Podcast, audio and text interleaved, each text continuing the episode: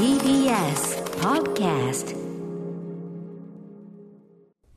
7月8日水曜日時刻は午後8時を過ぎました。TBS ラジオ第6スタジオからお送りしているアフターシックスジャンクション略してアトロク。パーソナリティはラップグループライムスターの歌丸です。そして水曜パートナーは、はい、TBS アナウンサーの日々真央子です。さて、ここからは聞けば世界がちょっと変わるといいなな特集コーナービヨンドザカルチャー。今夜お送りするのはこちらの特集です。アインシュタイン、トルストイ、シューマン、マルクス。なぜ偉人は男性ばかりなのか歴史に名を残した男たちの陰で、最女の運命は、場合、松永美穂。はい。ということでですね、マルクスやアインシュタイン、ロダン、皆さん名前をもちろん聞いたことがあるような歴史に名を残した偉人にはなぜ男性が多いのでしょうか男性だけが才能にあふれ優れていたからいいえ、そうではありません。男性たちの傍らには、才能あふれる女性の存在もあったのです。それぞれの分野で才能に恵まれていたにもかかわらず、歴史に名を残す偉人のパートナーとして翻弄され、ミューズの美名のもとに、男性から社会的、創造的な搾取を受けていた女性たち10人の物語を集めた、最女の運命が25年ぶりに復刊されました。はい。ということで、今夜はこの本を翻訳された、早稲田大学教授でドイツ文学翻訳家の松永美穂さんにお越しいただきお話を伺おうと思います。改めましてよろしくお願いします。あこんばんは。今日はありがとうございます。いや、こちらこそです。ありがとうございます。はい、今、その、お持ちいただいているのは、原書はい、そうですね。はい。あの、当時使った原書を持ってきて、あと最初にはい25年前に出た本と、あと今回、今回出たフィルムアート社さんから出た本を持ってまいりました。ねえこれね、まあちょっと後ほどもお話出ると思うんですけど、日比さんは、まあ本当にこの特集が加わる前からね、あ、そうなんですっていうことよ。ですね。本当に自粛明けすぐの時に、やっと外に出られるってなって、外をちょっと歩いていて、で、アップリンク渋谷のちょっと映画は見られなかったんですけども、売店といいますか、グッズ売り場に行った時に、もうフロントランナーといいますかね、最前列に並んでたのが、この最初の運命の一冊だったんです。ね。はい。で、実はお恥ずかしながら25年前にあった、もうすでにもうあ出版されてたってことは存じ上げていなかったんですけども、なんじゃこれはと思いまして、すぐさま購入させていただきました。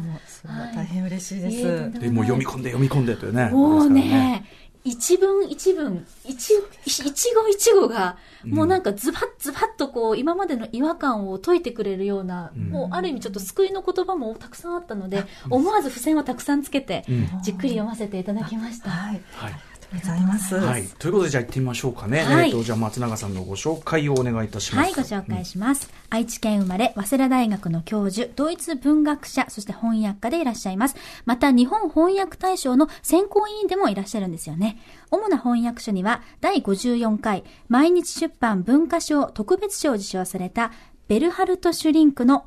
朗読者。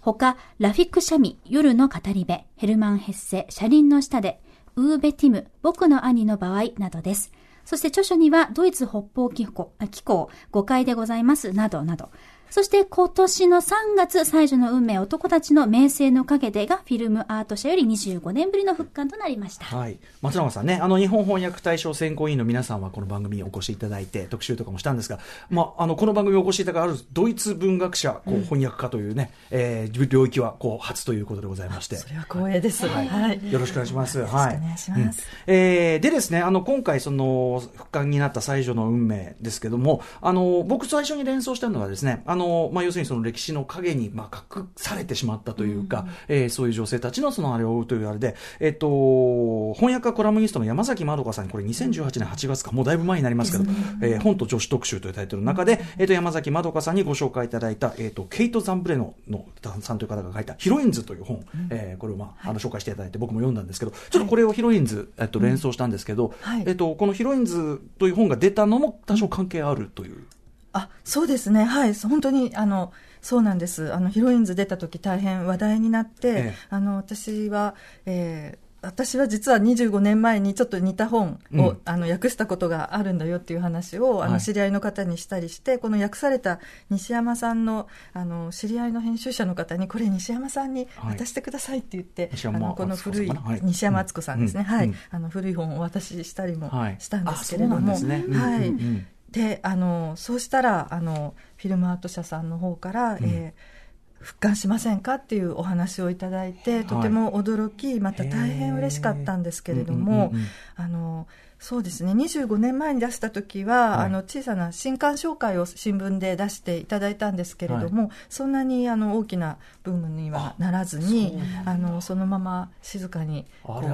わってしまうのかなと思っていたら、はい。あのとてもよく似た内容のヒロインズが出たということもあり、はい。また今本当にフェミニズムの本がは改めてこう注目されていますよね。うんうんなので本に新しい命が与えられたっていうことはとても嬉しかったですし、うんうんはい、あの鴻巣由紀子さんにあの、は早稲田大学での講演会に来ていただいた時に聖子さんは、えっも、と、はいえーね、帯を書いて。そうですね、はい。そうです、ん。翻訳家のうん。鴻巣由紀子さんにも、あのこの本の話をして、はい。あの古い方の本をお渡ししたところツイッターで流してくださったうんうんっていうことも、あのきっかけになったんですよね。ーそうあ並べて、そうですね。出してくださった、うんうん。はい、大変ありがたかったんですこれけれども。はだからまあその男性側としては恥ずかしい話25年経ってようやく日本社会がまあ追いついてきたというか、本当に。ところもあるのか感じですかね。ですかね。はい、うん。あの読者の方々が発見してくださったっていうことはすごく、うんうん。はい。はい、あの嬉しいです。翻訳者としては、で、あの原作者の方も、あのインゲ・シュテファンさんもすごく喜んでました。おー。はい。ね、そしてまさにこう若い世代の読者の日比さんとかにこうもうダイレクトに届くっていう,、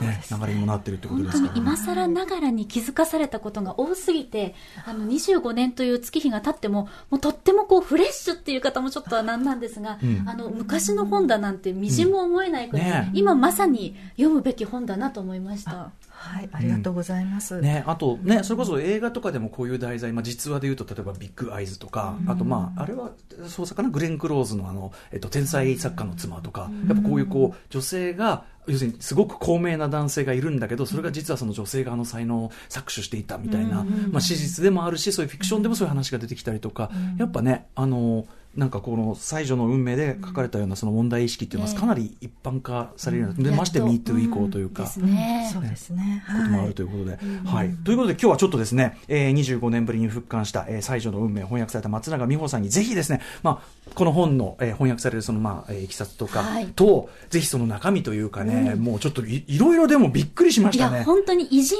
を偉人と言えないくらいのいろんなことが。うん何にも僕知らなかったなと思って、はい。もうフィッツジェラルド普通に読めねえなみたいな。そうですか。いやー、うん、私もでも本を訳して知ったこともたくさんありましたね。はい。ぜひちょっと詳しく、えーお知らせの後伺いたいと思います。よろしくお願いします。お願いします。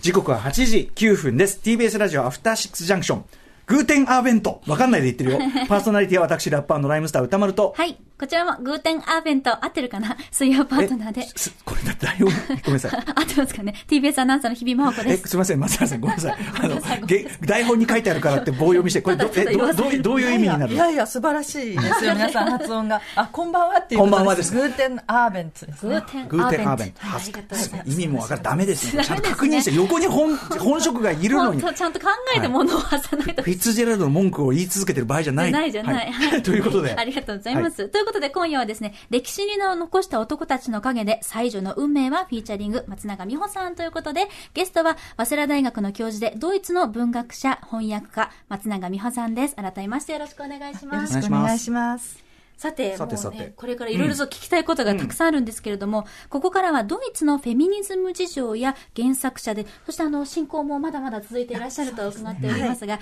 インゲ・シュテファンさんについて、そして25年という月日を経てね。復刊されました、最女の運命について伺っていきたいと思います。はい。えー、ということで、まずはですね、松永さんは、えっと、ドイツに留学、いつ頃されてたんですか、あ、えっ、と、90年代の初めですね、うんうん。もうだいぶ前になりますけれども、おうんうんうん。はい、あの、しかも子連れ留学という当時は珍しかったんですけどあーなるほど。2人子供を連れて留学しました。おーうんうんうん1年間、はいあで子供の世話をするために、うん。なんと母親もくっついてきたという。あ、すごい。もう、じゃあもう、ある意味、もう、はい。大移動。あそうですね、うんうんはい、本当は母親に預けようと思ったんですけど、ええ田舎に、うん。うんええ。はい、そしたら母が一回も外国行ったことなくて、私も一緒に外国に行って住みたいって言ったんですよ。いい。なので、母はあの50代で初めて、はい、来ました、その。まあ、ある意味、いいですね、やっぱね。最高の親孝行です、ね。90年代初頭ドイツっていうと、わえっと、あれですよね、東西。統一、はいうんうん。された直後ですね、はいはい。1年後ぐらいに向こうに行ったんですけれども、うんうん。まだまだあの国内が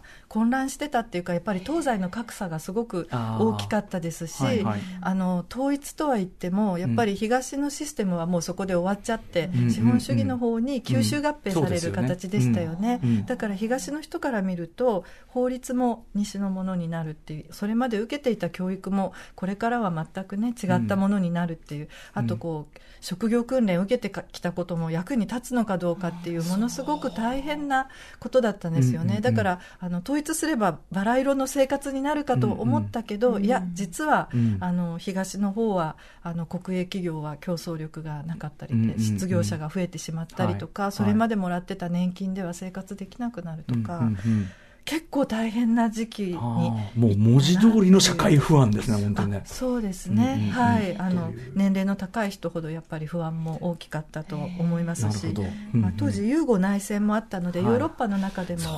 難民がドイツに来ていたりとか、いろんな意味で不安定な要素がありましたね。そこまでね、激動の中で、お子様も連れて、お母様も一緒に、何がそんなにモチベーションとか突き動かされたんですか、そうですね、私あの、あ学生結婚して子供を早く産んだので、ええ。もう留学無理かなと実は思っていたんです、うん。でちょっと諦めかけていたんですけれども、あのある時その奨学金のあの試験があるっていうのが、えっと、壁に貼ってあって、そこにたまたま夕日が当たってて、わパッと目がいったんですね。そしたら、あの、まだ自分の年齢でもその奨学金試験を受けられるってことが分かって、あ、今年が最後の年じゃんって思ったんです。はあ。それで急に、あ、やっぱり行きたいなって思って、周りの人に話したら、はい。あの、いいよって言ってくれて、うんうん。試験受けれることになって、受けたら、あの、奨学金もらえることになったので、もう本当、お願いします。行かせてくださいっていうことで、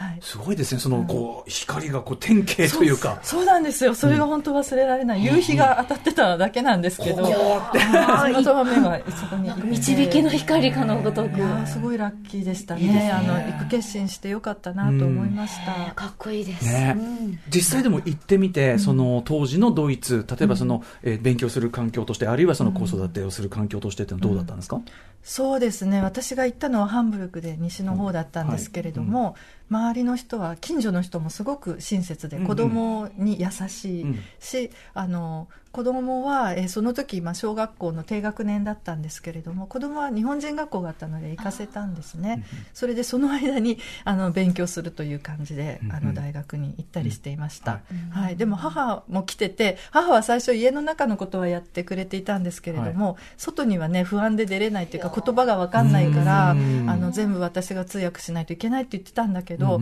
母も1年近く滞在するうちにだんだんこう大胆になってきてで向こうの人に家庭教師についてもらって言葉も少し勉強して最後の方は母は一人であの日帰りのあの遠足ぐらい行けるようになってきて切符の買い方も分かっうんうん。て買い物もできるようになって母もすごく自立してうん。それはあのよかったな楽しんでもらえてよかったおなと母さんにとってもね、なんか新たな。冒険ですよね。そうですね。で、父が、あの、訪ねてきて、夫婦でヨーロッパ旅行、あらそう、他の町に行ったりうん。することができたのうんで、うんうん。はい、思い出にはなったかなと思います。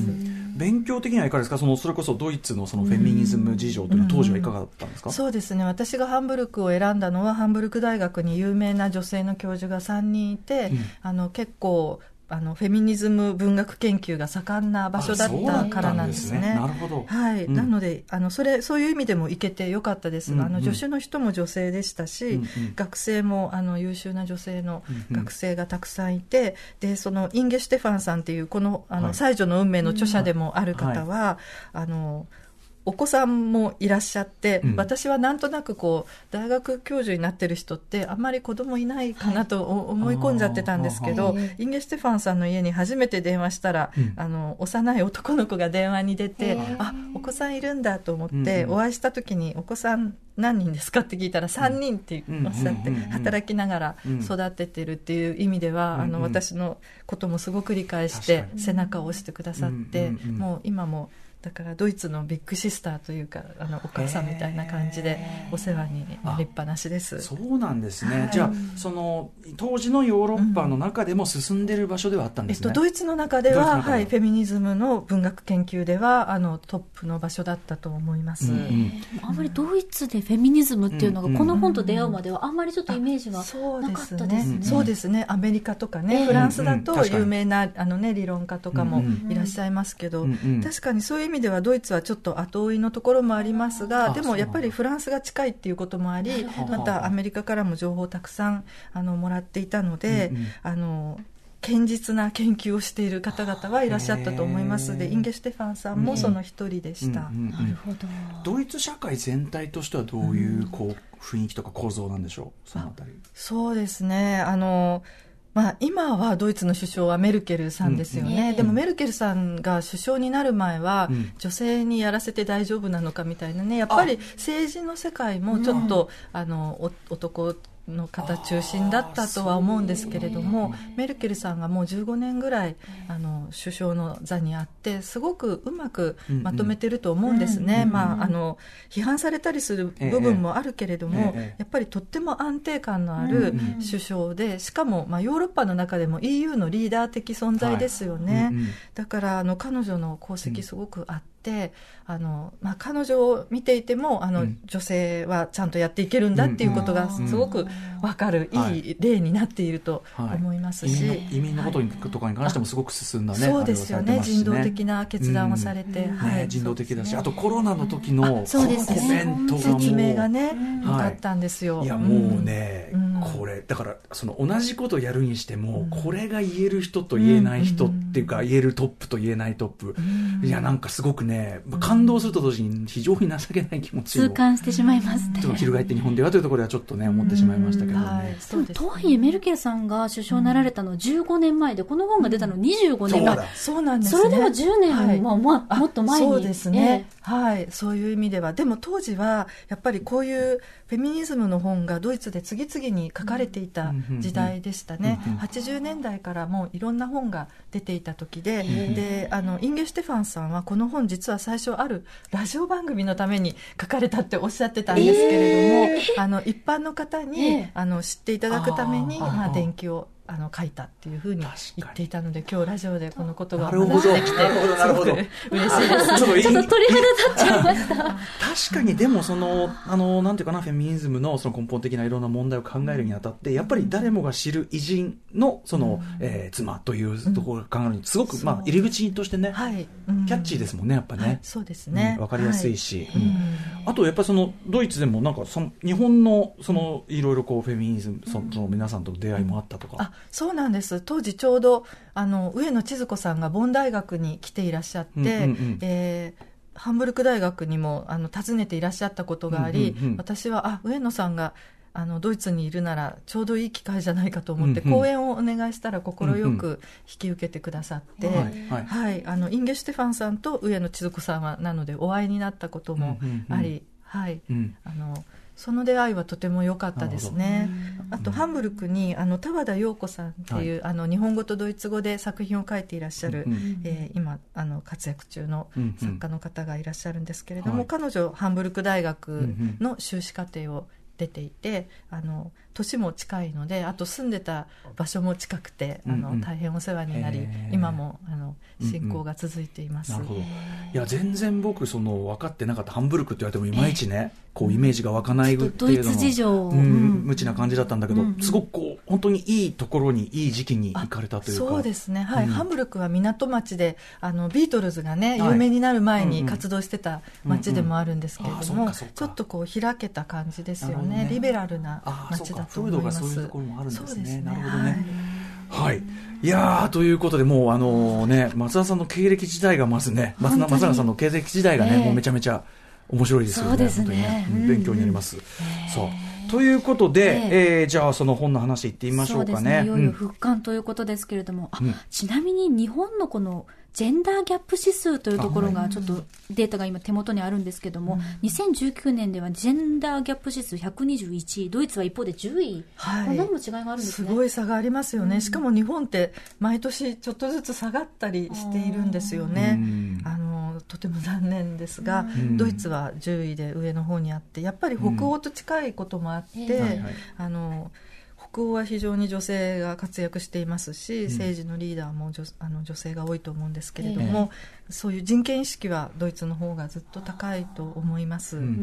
ん。なんかあの兵役のシステムがちょっと変わってそうですね、はい、あの以前は男性があの兵役に行くっていう、うんあの義務があったんですけれども、ええ。それもあの国際情勢の変化とかもあって、うん。あの何年か前に、えー兵役義務が廃止されたっていうことも私はあの関係がちょっとあるかなと思うけど、その男性だけが兵役の義務を負うっていうのは、うんうんうんはい。じゃあ女性はやんなくていいのかとかね、うんちょっと男性だけに責任を負わせていることだったかもしれませんが、はい、それ兵役がある国にね出る議論ですよね、そうですね、はい、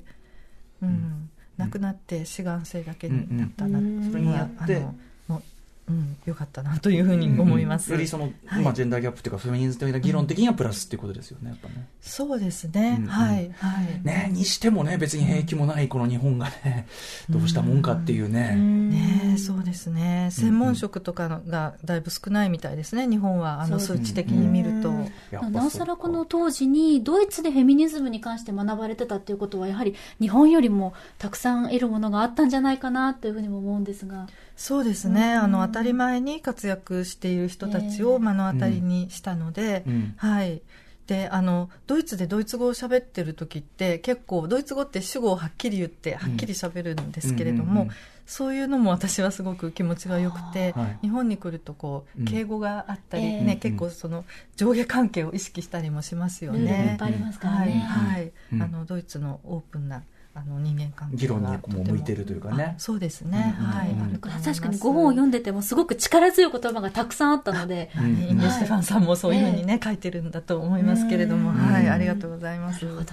いやはい。はい。ということでですね、うん引き続き、えーなぜ偉人は男、男性ばかりなのか、歴史に名を残した男たちの陰で最初の運命はどうなってしまったのかを引き続きお送りしてまいりますが、はい。ということで、えっ、と、まあ、その最初の運命、こちらの本では、えっ、と、偉人たちの陰に隠れてしまった女性たちを知る手がかりとして、えっ、と、本当に彼女たち自らの言葉というかね、日記であるとか、書簡であるとかっていうところの言葉、はい。本当に彼女たちが直接書き記した言葉という、えーまた本当に心の叫びというか。そうですね。はないんかそれを読むたびに、うわーなんでこの言葉を拾え、今、今だからこそ、ん。こうなんか呼び起こして、今だからこそ声を大にして彼女たちの言葉を、あの伝えたいってこう思う気持ちがどんどん芽生えてきます。今ここにいてくれたらどうだっただろうかって、勝手に想像してしまいました。うん。うん。ね、だからどれだけこう外に届けたかったという言葉をちょっとね、まさに本来ラジオでやる企画だったということですから、ぜひちょっと日比さんにですね、えーその皆さんのね、えーと声というのをですね、ちょっと朗読でとある、えーと方のですね、はい文章というかね、ちょっと読んでいただきたいと思います。はい。ではお伝えしてまいります。どうして女性の天才はいないのだろうと私はこの頃考えています。作家にも画家にも作曲家にも女性の天才はいない。それは力のある女性たちがその情熱と能力のすべてを家族や愛する者、夫のために、そしてとりわけ子供たちのために浪費してしまっているからなのです。彼女の能力は枯れてしまうか、きちんと成長することもなく、目の内に積まれてしまうのです。子供を産み、教育し終わると、芸術的な欲求が芽生えますが、目覚めますが、それからではもう遅いのです。もう、ものにはなりません。結婚していない女性たちはしばしば精神的、芸術的能力を発揮しますが、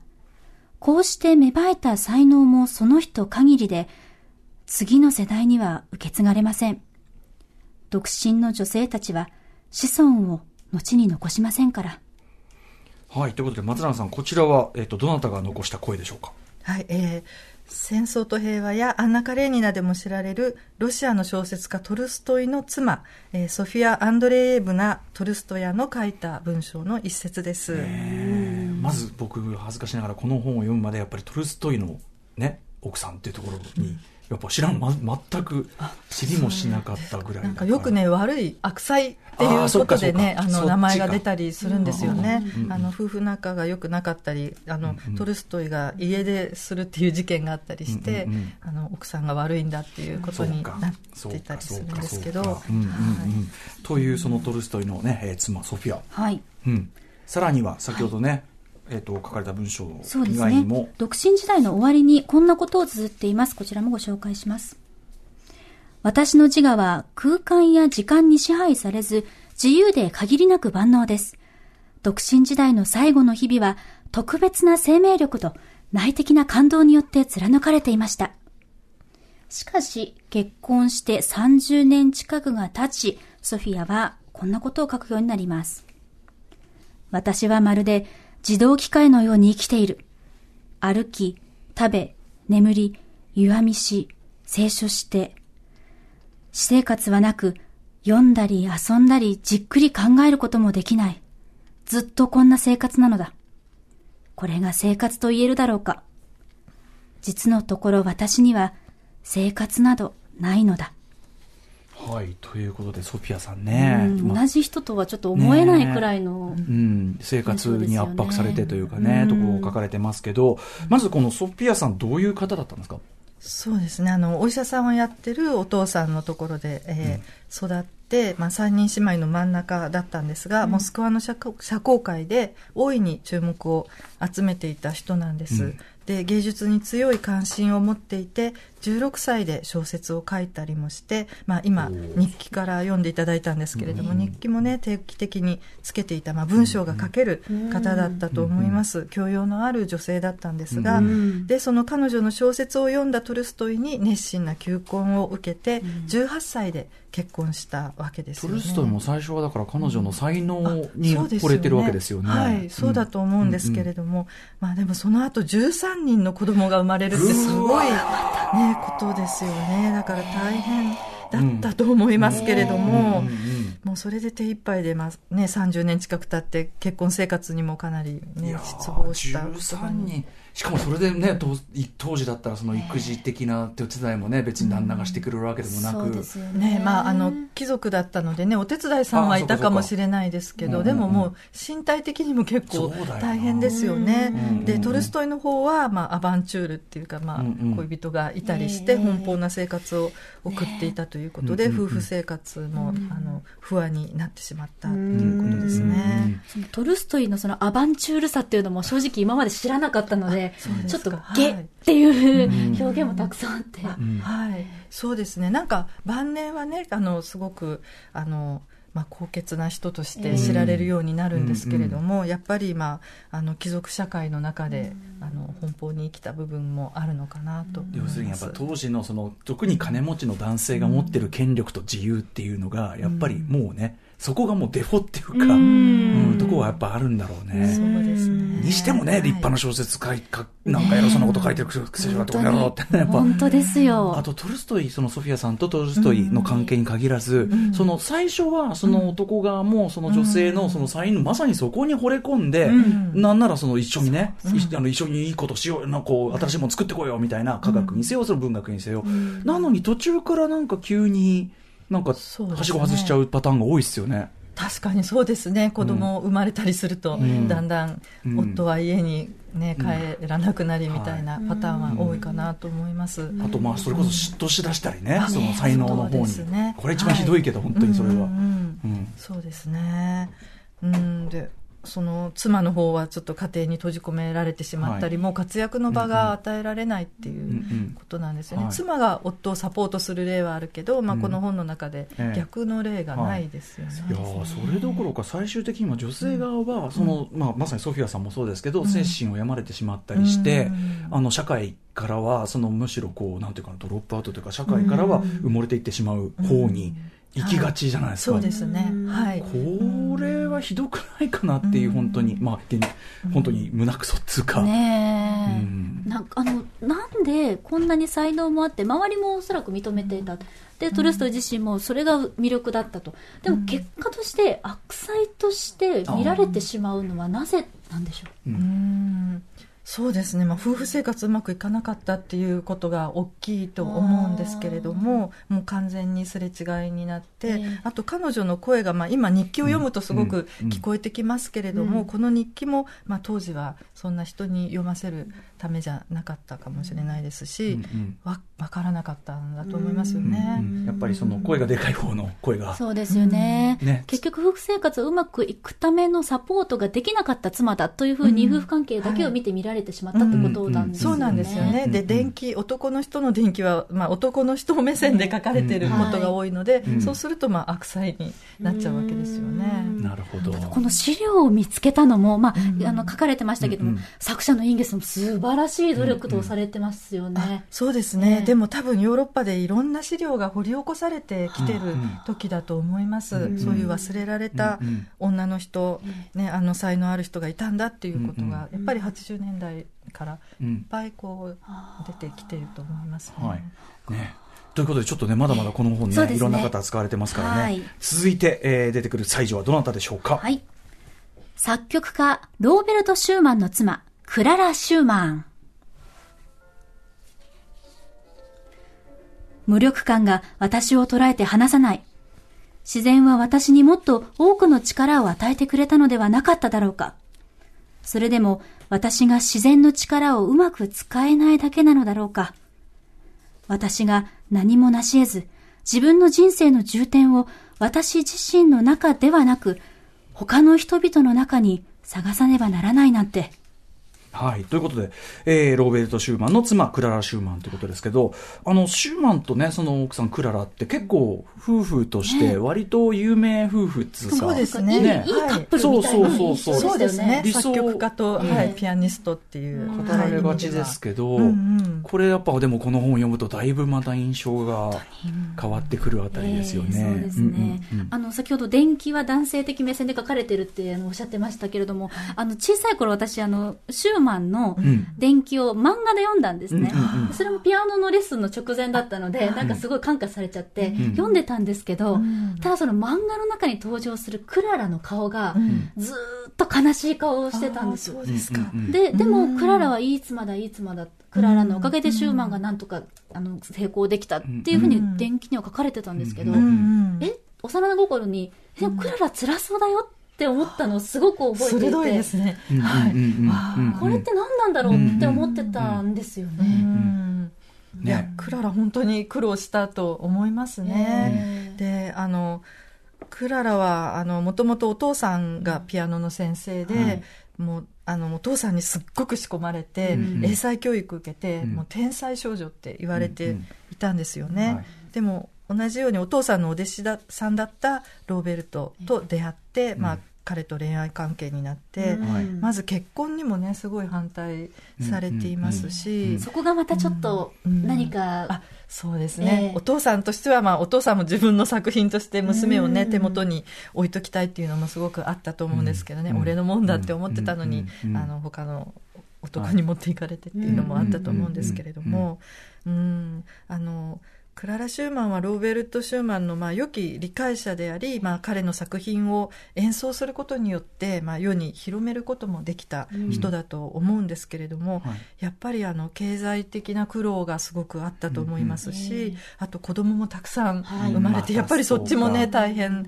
だったと思います、そして、まあ、ローベルト・シューマンも電気にも出てきてたと思うんですけど最後ちょっと精神的にね、ものすごく不安定になってしまって、だからローベルト・シューマンがクララ・シューマンを支えるってことはもうねあまりできなかったんじゃないかと思うんですよね。でクララ・シューマンはなんとか子供を育てながらその一家をあの経済的にも、あのなんとか維持していこうというふうに、まあ、頑張ったと思うんですけれども、かなりたくましく働いていらっしゃいましたよね。そうですよね、はい、これでもその、えっと、ローベル・シューマンそのいわゆる僕らが知るシューマンの方も、うん、あの要は最初はかなりその、まあ、アーティストでもあったわけでクララさんも、うんうん、その関係性対等な関係性ってところに、そね、それなりにこう、はい、あ全然ちゃんとしてんじゃんっていうこう言葉も残ってたりするんですよね。そうですよね、はい。あの彼女のその才能をね認めて、あの一緒にやろうっていうふうにね、最初は言ってくれてたんですけど、やっぱりこれも子育てとかが始まっちゃうと大大変なんじゃないですかね、そのさクララさんがかなり作曲もしていたんだけれども、うんうん作曲するにもやっぱりその自分の時間って必要ですよね。うんうんうん。あのううんん、生活に時間を取られてなかなか集中もできなくなりっていうねえ本来ならだから公平なんだったらこの時間は僕が子供面倒見るから君がその創作活動してとかそういうそこまでイクメンというかねでもこの時代になかなかそこまでのね発想は誰にもないっていうことかもしれないですね。そうですね。あとやっぱりその強いお父さんのもとで、こう、英才教育的にね、こう、ガッと、要するに父のイズムを注ぎ込まれた娘さんっていう、父娘関係っていうところもやっぱこういう、ここには関係そうしてる。ですね。はい。あの、彼女は一生お父さんには感謝するって言い続けたんですよね。正直話を読んでると、うん。感謝しできるのかなってぐらいもう本当にストリクトに練習をされてたようですよね、うん。それでも、ってことなんですよね、うんうん。そうですね。まあそうやってでもピアニストとして世に出してくれたっていう、ね、気持ちがあったのかもしれないけど、お父さんはお父さんで、まあ、クララを、にコンサートをさせることで、まあ、収入も得て、うんうん。あとお父さんが持ってるピアノ工場のピアノも売ることができたっていう、うんねちょっと商売道具的にもね、使っていたところはあるんですけれども、うんからすごくこのその父娘関係とそのあれで考えて、あそうだよねと思ったのはそのいわゆるバージンロードっていうのでお父さんが娘さんをこう連れてくる、いで、え新郎に渡す。渡す。そう。この儀式そう、はい。という。引き継ぎ儀式ですもんね。男性と男性の間でね、ええそうなんですよ。はい。だから、そうかなんじゃそれやってやっぱこうそうです思ね。っちゃいますよね。母親は一緒にね、バージンロード行けないっていうのも、うん。あれですよね。手前でね、はい。退散せねばならないそうそうなんですよね。非常に普遍的な、ねうん儀式だったんだなっていうのはすごく、実い、や意味を考えず見てたけどそうなんです、本を読んで気づかされました本当に、うん。うんでもそれだけやっぱりそのクララさんのその作曲の才能とかもシューマン自身も認めてたりして、はい。はい。ね、そうなんです、ううんん。あのクララ・シューマンについてはあの最近かなりこう再評価が進んでいて、うん。あの彼女が作曲した曲の CD なんかもね出ているんです、うんうーん。うんうん。とということで、まあ、今後もね、なんかいろいろ資料とかって、こうね、まだ、まだまだ、まだまだこういう人いっぱいいるんだろうな感が、すごいしますよね。うん。はい。ということで、ちょっと時間もいけんじゃない？これ。そうですね。はい。もう一つ。もう一ついきましょうよ、これね。はい。続いての最初行ってみましょう。アインシュタイン最初の妻見ればこれ僕ね、アインシュタインエピソード結構今回読んでて、えぐられましたがっかりみたいな。本当にとこでもありましたよね。ねえかっこ今までのあれからすればかなりその全然近代現代の話でもあるから、しかも今まではこう文学、まあ、音楽と、まあ、いわゆる芸術的な観点の部分というところで見てきましたけども今度は研究というかね、うん。学の部分でもこんなことがあったのかということで、はいちょっとこんな会話がありました。ご紹介します。私がいつか結婚することになるかどうかわからない。私は女でも男のようにキャリアを積むことができると思うの。非常に見ればね、この研究でも熱心でそうですねたわけですよね。はいはいしかし結婚後、二人の子供を産んだ彼女は当時の手紙にこんなことを綴っていました。夫のアルベルトはそうこうする間に有名な物理学者になり、物理の世界では非常に尊敬もされ、賛嘆もされています。彼は疲れることなく自分の研究課題と取り組んでおり、ただ研究のために生きていると言っても良いほどです。まあね、その打ち込むのは結構なことだけど、そのね、えっ、と、ミレバさんご自身とね、本当は科学者としてのキャリアが本当はあったのにという部分ですよね。しかもとても優秀だった。うんなんかこの言葉から自分がもうできなくなってしまった悔しさというのをなんとなく感じますね。はい。これ、えっ、と、まあ、アインシュタイン、もちろんね、相対性理論、もろもろね、あの、有名でございますが、ミレバさん、どういう関係だったのかを、まあ、ぜひ、解説お願いします。あの大学で出会ったんですよね、であの当時、まあ、チューリッヒ工科大学だったかな。そこではあの女性が学ぶことができたんですけれども、あのミレバさんは、えーただ一人の女子学生そのアインシュタインがいたクラスではうんうん唯一の女子学生だったんですが、アインシュタインとまあ気があって一緒にまあ論文読んだりとか、一緒に勉強するようになるって。でもこれってあの今の大学でもありそうなことですよね。とても微笑ましいクラス関係ですよね。そう。出会ってそうなんですよね。でまあ恋愛関係になるんですけれども、そうですね。結婚はあの双方の両親から反対されあのこの本には書いてあるんですけど、うん。まあ、結婚前にもあの妊娠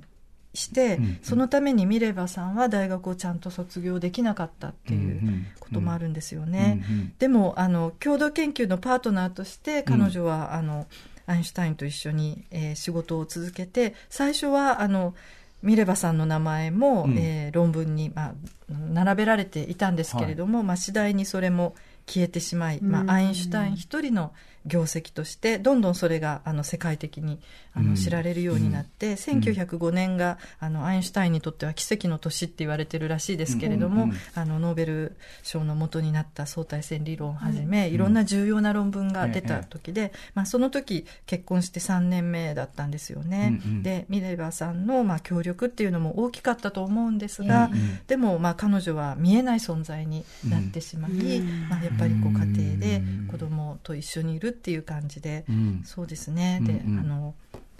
まあ、その後、うん。アインシュタインの方から、えーまあ、ミレバさんに離婚を求めるっていうね、へー。距離を取られてしまうっていうところが、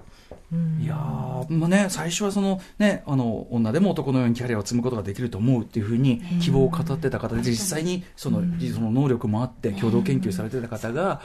でまあそのいろいろ反対されたのは要するに彼女がいわゆる華やかなタイプではない。あそうるいはアインシュタインより年上であるとか、はい、そうですね。地味なかあの、うん感じだったのかもしれません。あとちょっとあの足に障害があったっていうこともあ、の書かれているんですけれども、うん。それで、まあ、アインシュタインの、えー実家の方では、うん。あのあの子はあなたにふさわしくないっていうことを言っていたり、うん。結局アインシュタインはミレーバさんと別れてから自分の親戚のもっと社交的な女の人と、うん。まあ、再婚するんですけれどこもうでそうこうでその時にはもうミレバさんはその研究者としてはだいぶブランクも空いちゃってるし、もうそうですね。戻れな戻れないい状態ですよね。これは、やっぱそのね。なんかそのパーティーのなんかこのうん。サーブとかそういうケアとかがあまりできない人だから会ってないんだって言われ続けた。でももともとけ研究者ですし、そうですね。ではい。おそらく正直ミレバさんの方から惚れてやったぐらいの勢いでもいいんじゃないかっていうぐらい、それぐらいもうすごく熱心な、あの、先々系なもうね、素晴らしい研究者で、才能あるからこそお互いが惹かれ合ったはずなのに、才能を嫉妬し合い、そして打ち消し合うっていうのは、ん。これはでも時代のせいにしてはいけないなというふうに思いね、ます、ね。マリー・キュリーの例はありますよね夫婦で研究もし。て、そうです。確かに。はい。はいだからうまくいった例もあると思うんですけれども、うん。まあ、彼女はちょっとあのそういう場を与えられなかったやっぱアインシュタインがその世界的な評価をこう高めるに従ってやっぱりこうスポットが当たっちゃってこう、ね大人デビューは立ちが悪いっていうか、こうちょっと浮かれちゃったのかなわかんないけど、うん。にしてもこんなアンフェアな話あるかっていうねちょっと本当に。ちょっと衝撃でししたね。かも全然その要するに現代の話だからそうですよ。近現代の話だから。でさらに20世紀ですね。全くそのミレバさんのことについて知られていなかったということ。ね。はい。そうなんです。はい。私も知らなかったということ。ですよね。私も翻訳して初めて、うん。はい、あの詳しく知ってあそうだったのかと思いました、つくづくインゲ・シュテファンさん、この本当に重要な仕事されましたよね、その人類史上のさまざまな、まあ、芸術域もそうですし、科学もそうですけど、そういう域の、なんていうかな、正確な歴史っていうかね、あの把握でもある,、あるわけだから、そうですよね。うんこれ、めちゃめちゃ重要な話よっていう。ねそれを日本語訳にしていただいてありがとうございますという気持ちなんですけど、いただいてありがとうございます。えー訳でちょっと気になったのが、ああはい。うん。のアインシュタインが見ればにあってた手紙の中に、はいはいいろんな相性が出てくるじゃないですか。あそうですね。あのはい後から、後から振り返りますと、はい。なんでそんな呼び方されなあかんねんみたいな、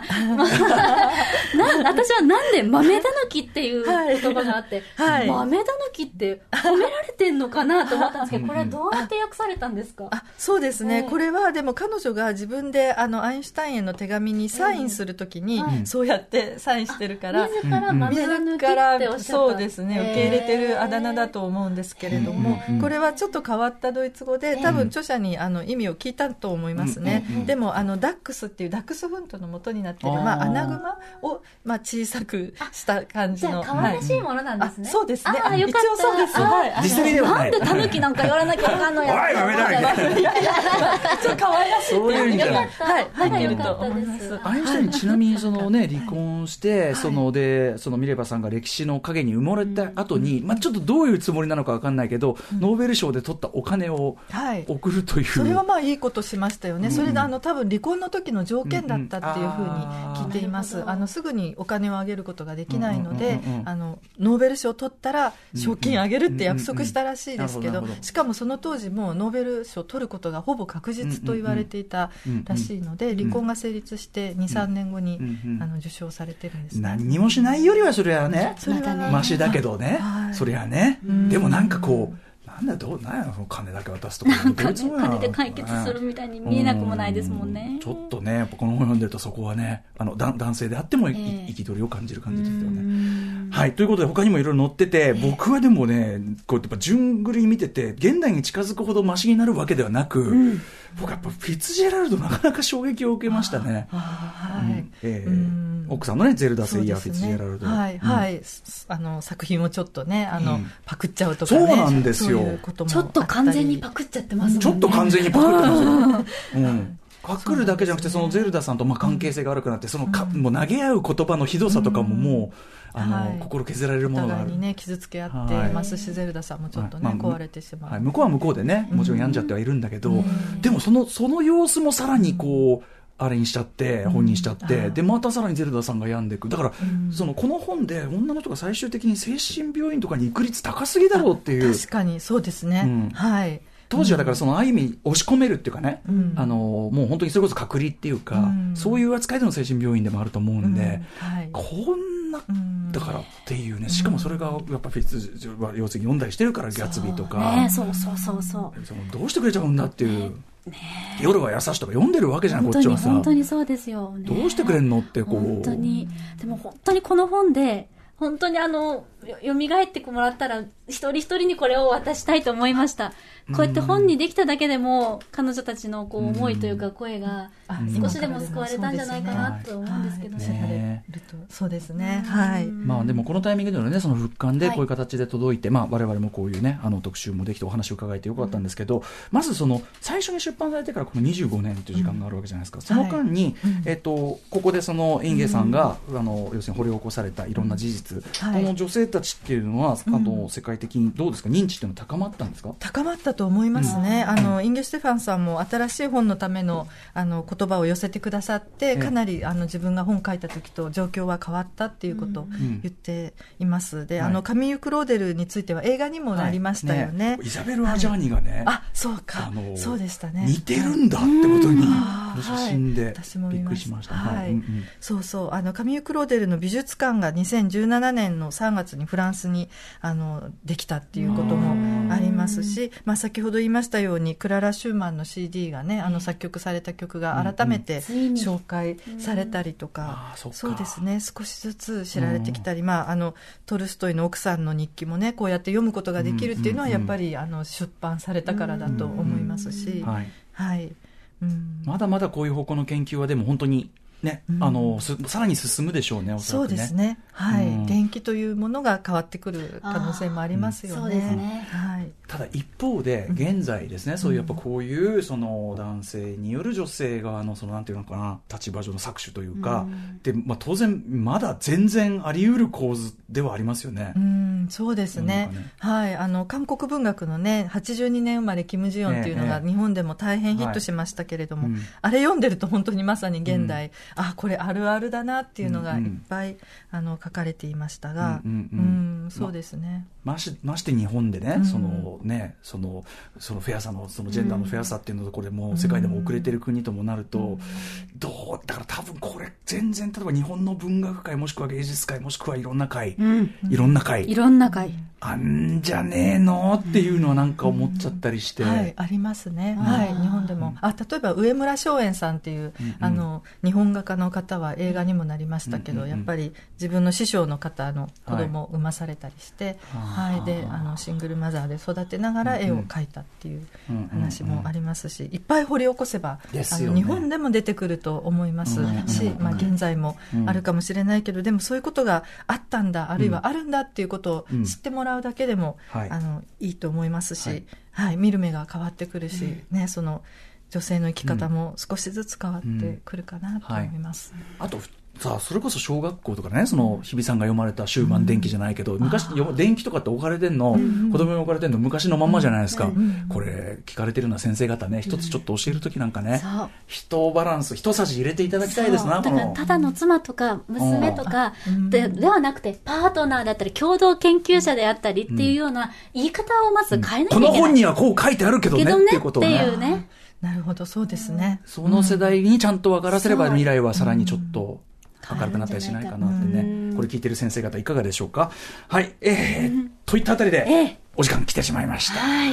ありがとうございました。ありがとうご本当にざいまし。た。改めまして、松永さんが翻訳されました、インゲ・ステファン著の才能の運命は、フィルムアート社より税込み、あ失礼しました。はい才女の運命、失礼しました。才女の運命は、フィフィルムアート社より税込み2200円で発売しております。だって、昔は8000円とかもっと高い時代があったんですもんね。古本古本でね。古本でねあの高値がついちゃって。なんか高値がついたみたいですね、私も連絡があのしあって知り合いの人からすごい高いからちょっと譲ってくれないとか言われた時にね、でもそれだけ読みたいとか思われている方が多かった本ということで、はい。2200円で手に入る。これもうただ同然と言わざるを得ないのが現状。そして、えー松永さん、えーお知らせことなどありますかそうですね、あの、えー外出、あの、自粛の期間なんですけれども、あの、新潮社から、オルガという小説を翻訳で出しました。これ、あの、ベルンハルト・シュリンクの本で、あの、朗読者を書いた人の、ああの、最新作なんですけれども、これも、あの、あの、女性を主人公にした、まあ、ちょっと大河小説風の20世紀を股にかけた、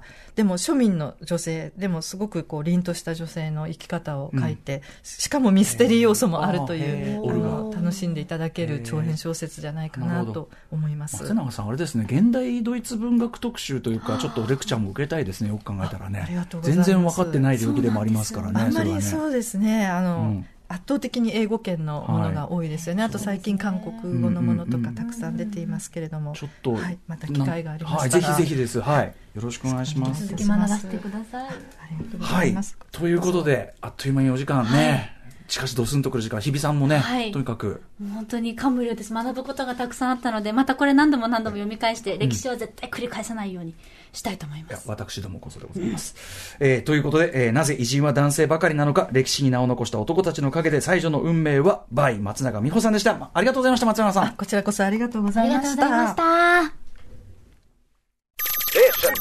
After Six Junction.